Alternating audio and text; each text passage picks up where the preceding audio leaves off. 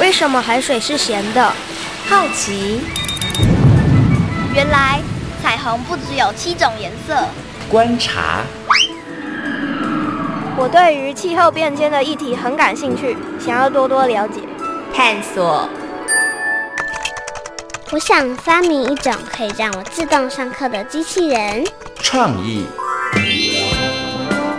小发现，小发现，小发现，小发现，小发现，小发现，大科学。小猪姐姐制作主持。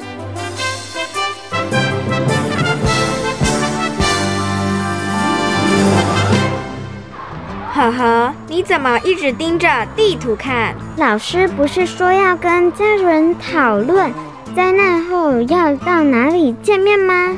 老师是说过，不过这也太麻烦了吧？直接打电话约不就可以了吗？可是万一电话打不通呢？这，听听历史上的这一天你就知道喽。二零一八年九月。印尼苏拉威西岛发生七点五级强烈地震及海啸，超过五千人失踪。一名被海啸卷走的五岁男童，一周后奇迹生还，家人喜极而泣。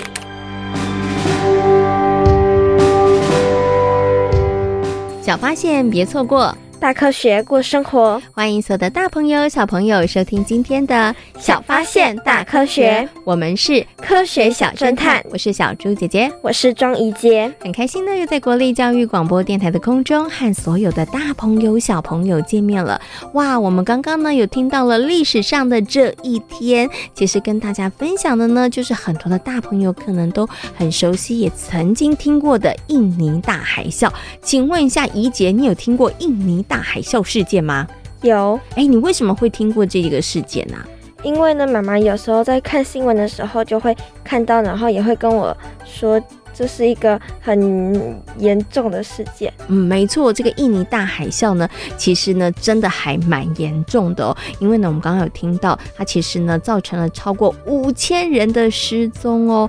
不过呢，我们刚刚听到这个历史上的这一天呢，哎，最后有一个小男童奇迹生还了。请问一下怡洁，听到这个新闻之后有什么样子的感觉呢？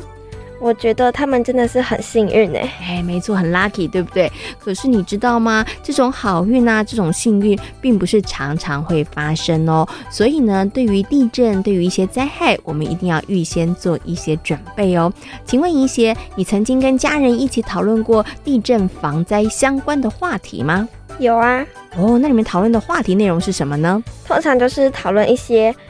逃生的路线，还有那个紧急避难包里面要装什么东西？哎，听起来好像蛮不错的哦。那我想呢，我们今天的 SOS 逃生赛应该就不会难倒你喽。你有没有信心今天可以闯关成功呢？有。那我们马上呢就来进行今天的 SOS 逃生赛，看看呢我们一姐今天可不可以顺利的成为我们的防灾小达人哦。SOS 逃生赛，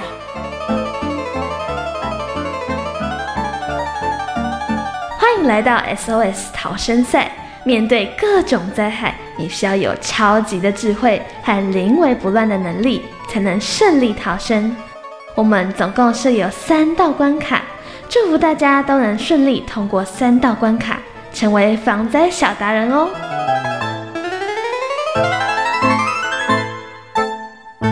欢迎怡杰来到 SOS 逃生赛，请问一下怡杰准备好了没有呢？准备好了。你觉得你预测今天的题目会不会很难呢？应该不会。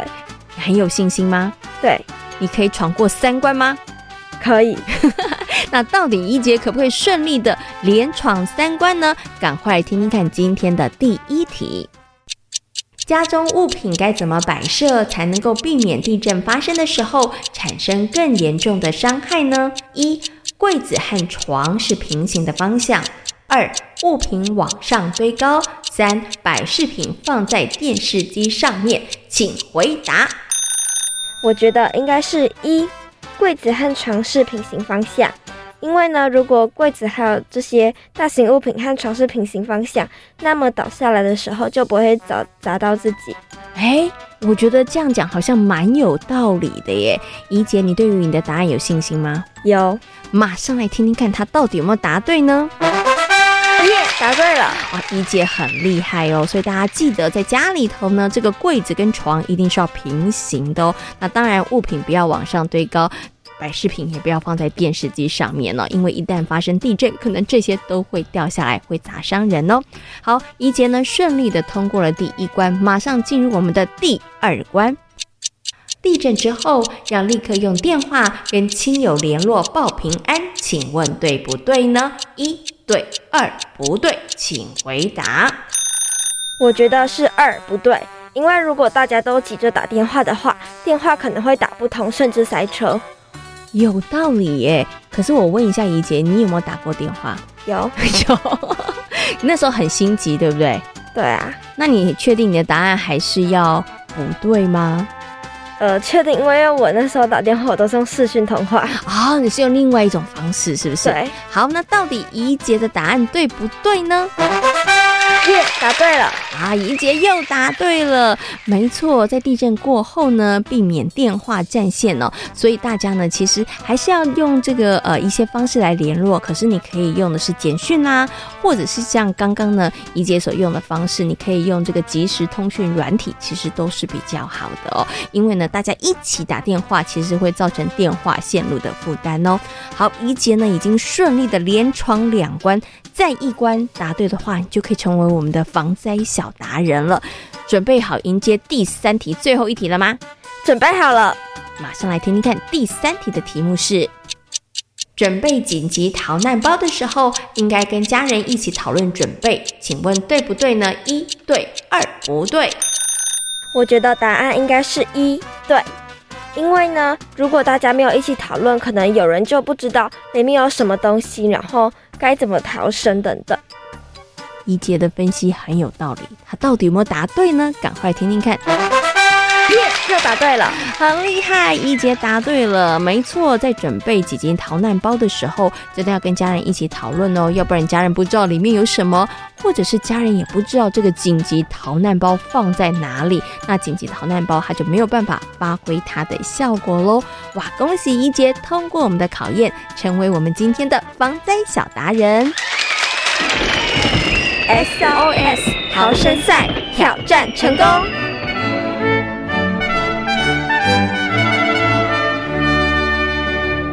哇，怡姐今天真的很厉害，顺利的通过三道关卡，成为我们的防灾小达人哦。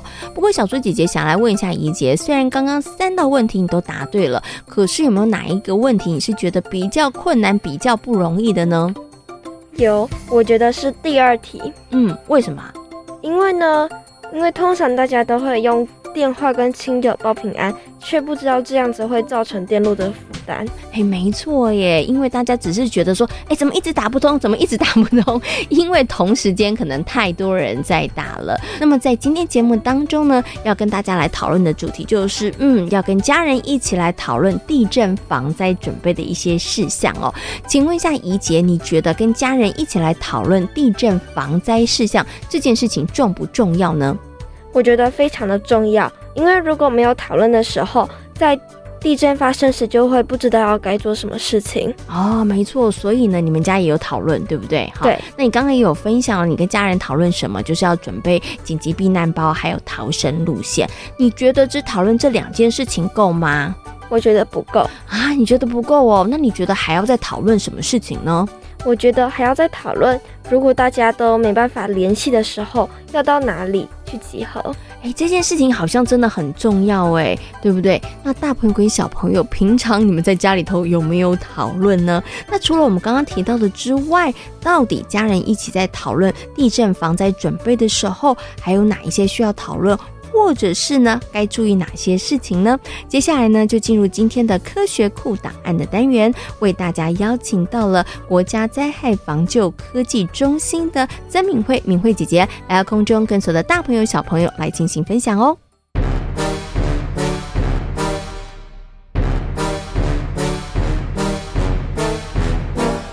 科学酷档案。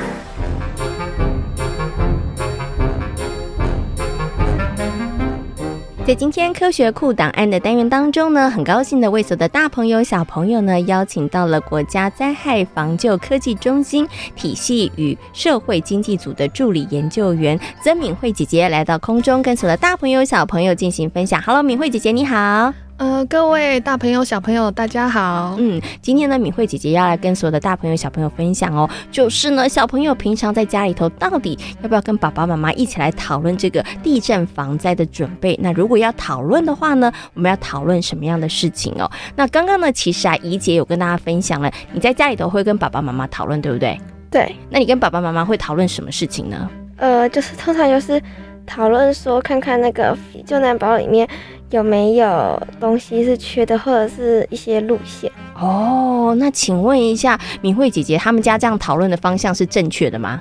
没有错，我就是讨论，呃，紧急救难包，其实你可以思考说，避难包里面可以放什么东西，嗯、然后逃生的路线之外呢，你可以在想说，哎，如果发生地震之后。你跟你的家人分处在不同的地点，那你们要在哪边汇合？那你们住家附近哪边是比较空旷安全的地方？是适合地震之后集结汇合的点？嗯，可以思考这个。那再来就是，呃，你们地震发生之后啊，要怎么样互相彼此的联络呢？有可能电话是中断的，那简讯可能会因为基地台关系没有办法收到，那你得要怎么确认爸爸妈妈？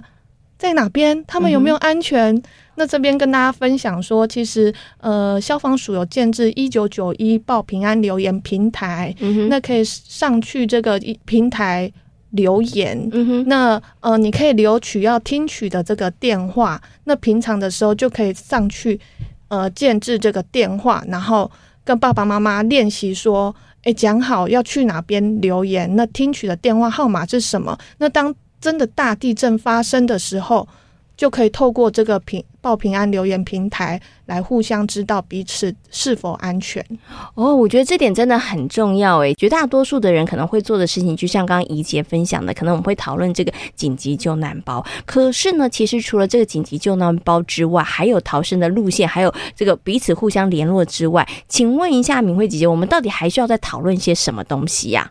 你还可以讨论说，哎，家里平常谁负责储备食物呢？嗯哼，那要储储备哪些食物？还有就是检查与改善住家环境。为什么要进行这件工作呢？因为在日本地震之后，他们有调查统计发现，受伤的人里面有高达将近一半的人都是被家里面倒塌掉落的物品砸伤。嗯哼，例如哪些东西呢？哎，想想看，怡姐。你觉得什么东西在家里头会被砸伤呢？呃，应该是一些吊灯，然后电视，还有呢，书架上的书，你觉得有没有可能？有哦，没有错。九二一地震之后，台湾这边有调查，发现这些住家毁损的里面呢，他们的电视砸落了。嗯哼，电脑也掉下来了。那厨房里面很多瓶瓶罐罐全部都掉下来，还有书架上面的书没有固定好，通通砸下来。那这些呢，其实平常可以。检查并且固定好。嗯，OK，好。所以呢，刚刚敏慧姐姐有提醒大家喽。所以呢，到底呢，小朋友跟爸爸妈妈在讨论地震防灾要从哪些地方讨论呢？其实可以先从家里面的这个摆设先讨论起，然后再来我们可以讨论紧急救难包，然后再来呢，最重要就是可能要讨论万一我们没有办法联络的时候该怎么办。好，所以有这个三个大的方向跟原则，大朋友跟小朋友其实可以特别来注意哦。来问一下怡姐，你觉得你们家刚刚这三个方向？做到了几个？呃，一个吧，一个。所以你们家还有两个没有做到，所以你现在知道了，要赶快加强，对不对？好，那我现在考考你，刚刚有没有认真听这个敏慧姐姐说的？那如果没有办法联络的时候该怎么办呢？呃，要去打一九九一的专线，给他掌声鼓励一下，哦，超棒的，你有记起来，对不对？嗯、可是，一九九一专线要打之前，是不是要先做一些工动作？我记得好像就是要在之前呢，要先。在那个一九九一上面，好像要先留留言，要先做一个记录，嗯，对不对？然后我们可能要跟爸爸妈妈或者家人要设定暗号，对，设定听取留言的号码是什么？这样你们地震发生之后，家人之间才可以哎、欸、用这个这支号码来听取留言，留言哦，这就很重要了。可是就变成是在地震。发生之前，我们其实就要先做好这个预备动作。你不要地震发生之后，然后你拼命打一九九一，但听不到，因为 因为前面你都没有做留言，那这个你就听不到了哈。所以可以跟爸爸妈妈一起来做这件事情。刚刚呢，其实敏慧姐姐有告诉大家了，要讨论哪些事情，对不对？但是啊，小猪也有一个问题哦，这个讨论的事情啊，要不要讨论结束之后就不再讨论了呢？请问一下怡姐，你觉得啊，跟家里面爸爸妈妈讨论之后，你们家呢是不是讨论过一次之后就没再讨论了？呃，好像就是讨论个两三次左右而已。然后，然后就大家就不管这件事了，就觉得好像有讨论过了，好像大家都知道了，是不是？嗯，因为讨论这好像也是就是最近几次，就是应该说最。近几年来就开始讨论哦，你们会不会每看到有地震新闻的时候就讨论一次？会吗？不太会，不太会，就觉得有讨论过就好了，对不对？好，那你觉得要不要常常更换？要不要常常讨论呢？还是像你们家这频率就可以了？呃，应该要比我们家再长一点。呃，再长一点是不是？应该要多长？呃，要先看居住的地方吧。要因着居居住的地方不同，然后要讨论的频率也不一样。请问一下，明慧姐姐，她这样子判断是对的吗？还蛮不错的。哎、欸，你很厉害哦！如果你们家有重新装潢过或是改修过，那你就要定期的去检查居家的环境。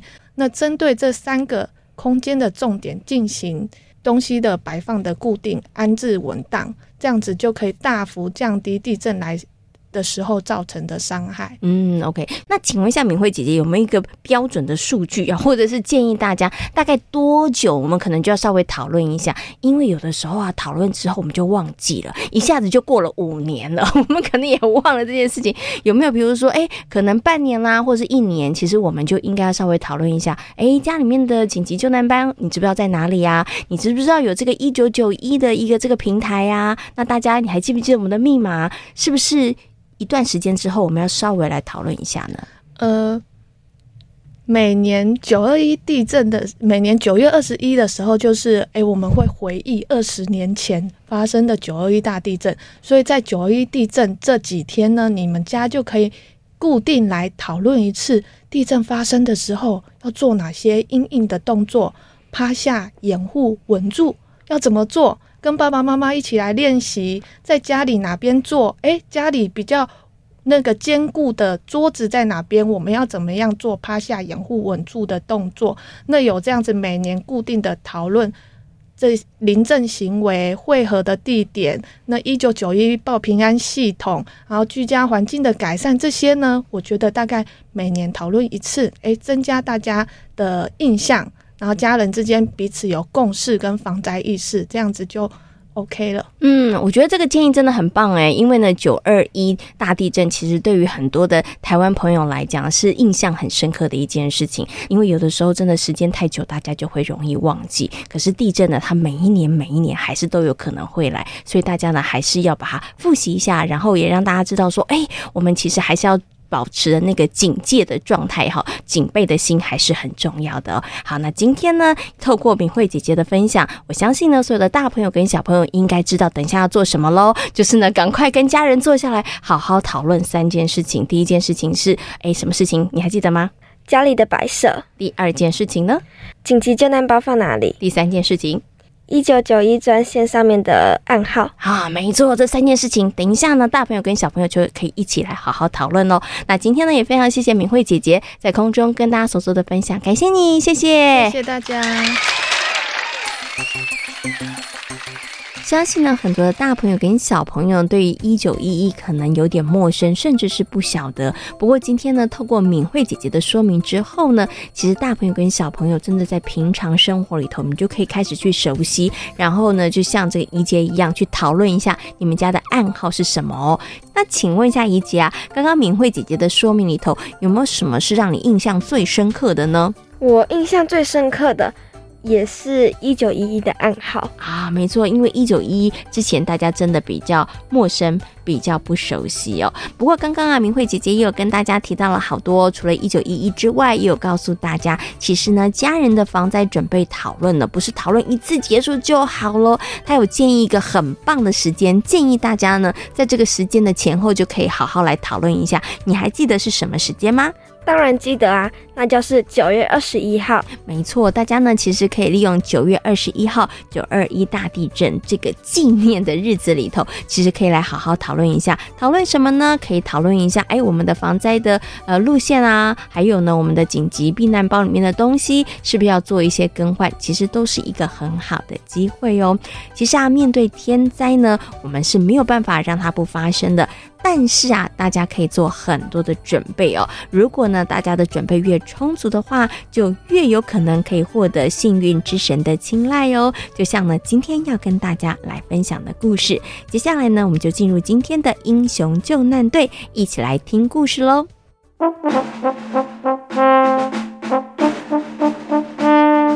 英雄救难队。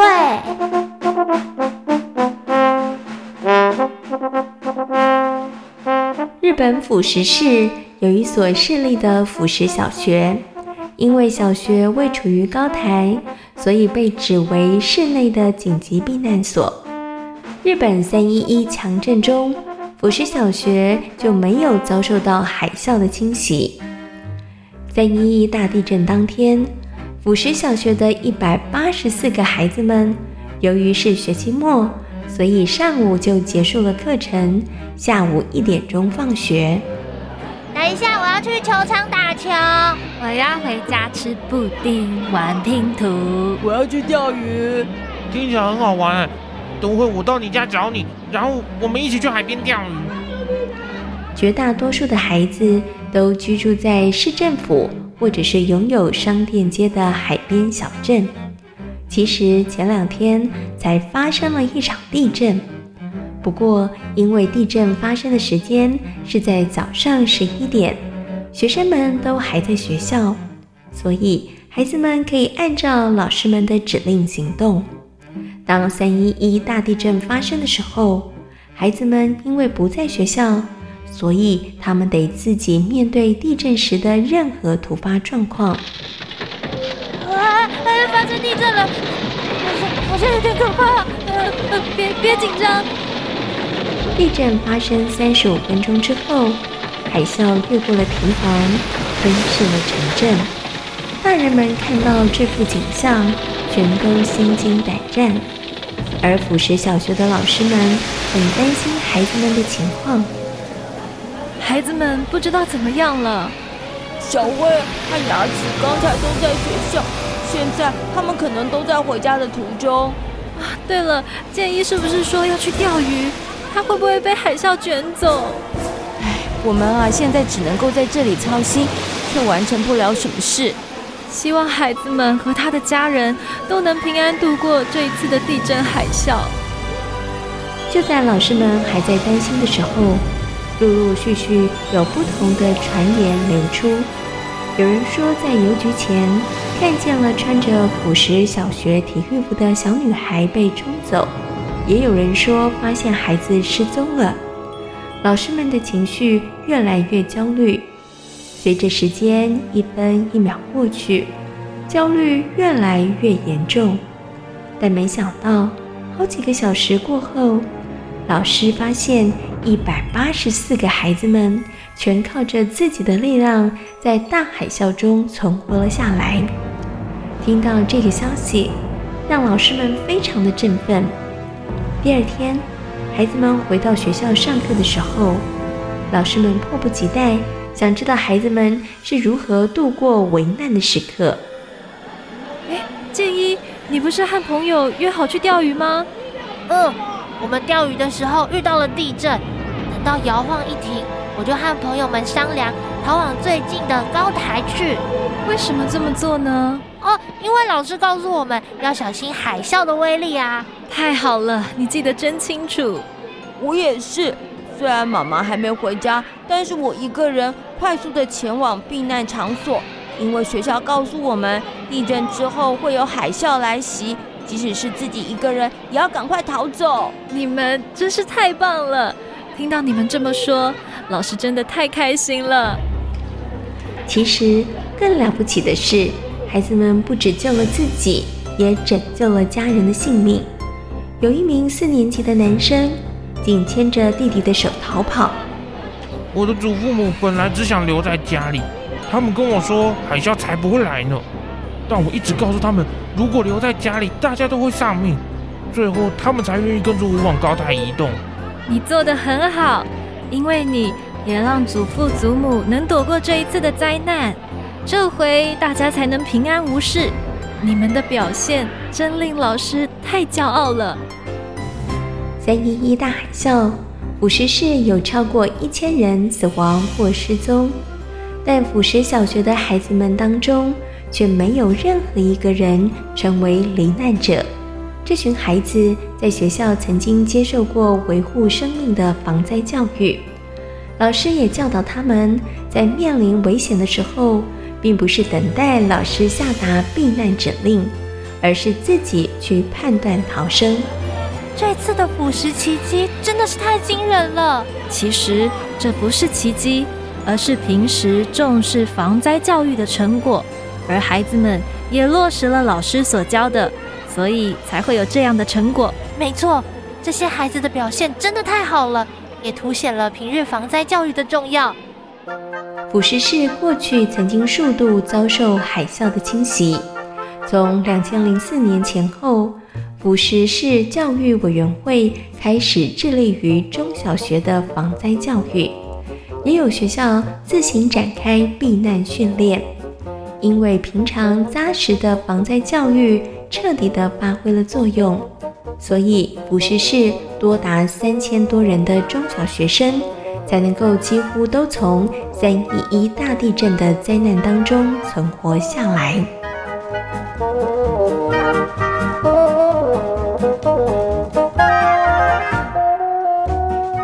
在今天小发现大科学的节目当中，跟所有的大朋友小朋友讨论到的主题就是。与家人讨论地震防灾的准备工作。哎，跟家人一起讨论地震防灾的准备工作重不重要呢？非常的重要。那我们要讨论哪些事情呢？要讨论一九一一上面的暗号，还有。紧急避难包里面要放的东西，还有要放的位置，嗯哼，还有集合的地点，哎，没错，很重要。逃生的路线其实也可以讨论一下哦。当我们有越充足的准备的时候，我们其实在面对天灾的时候，面对地震的时候，就越不会惊慌哦。小发现，别错过。大科学过生活，我是小猪姐姐，我是庄怡杰。感谢所有的大朋友小朋友今天的收听，也欢迎大家可以上小猪姐姐游乐园的粉丝页，跟我们一起来认识防灾科技哦。我们下回同一时间空中再会喽，拜拜。拜拜。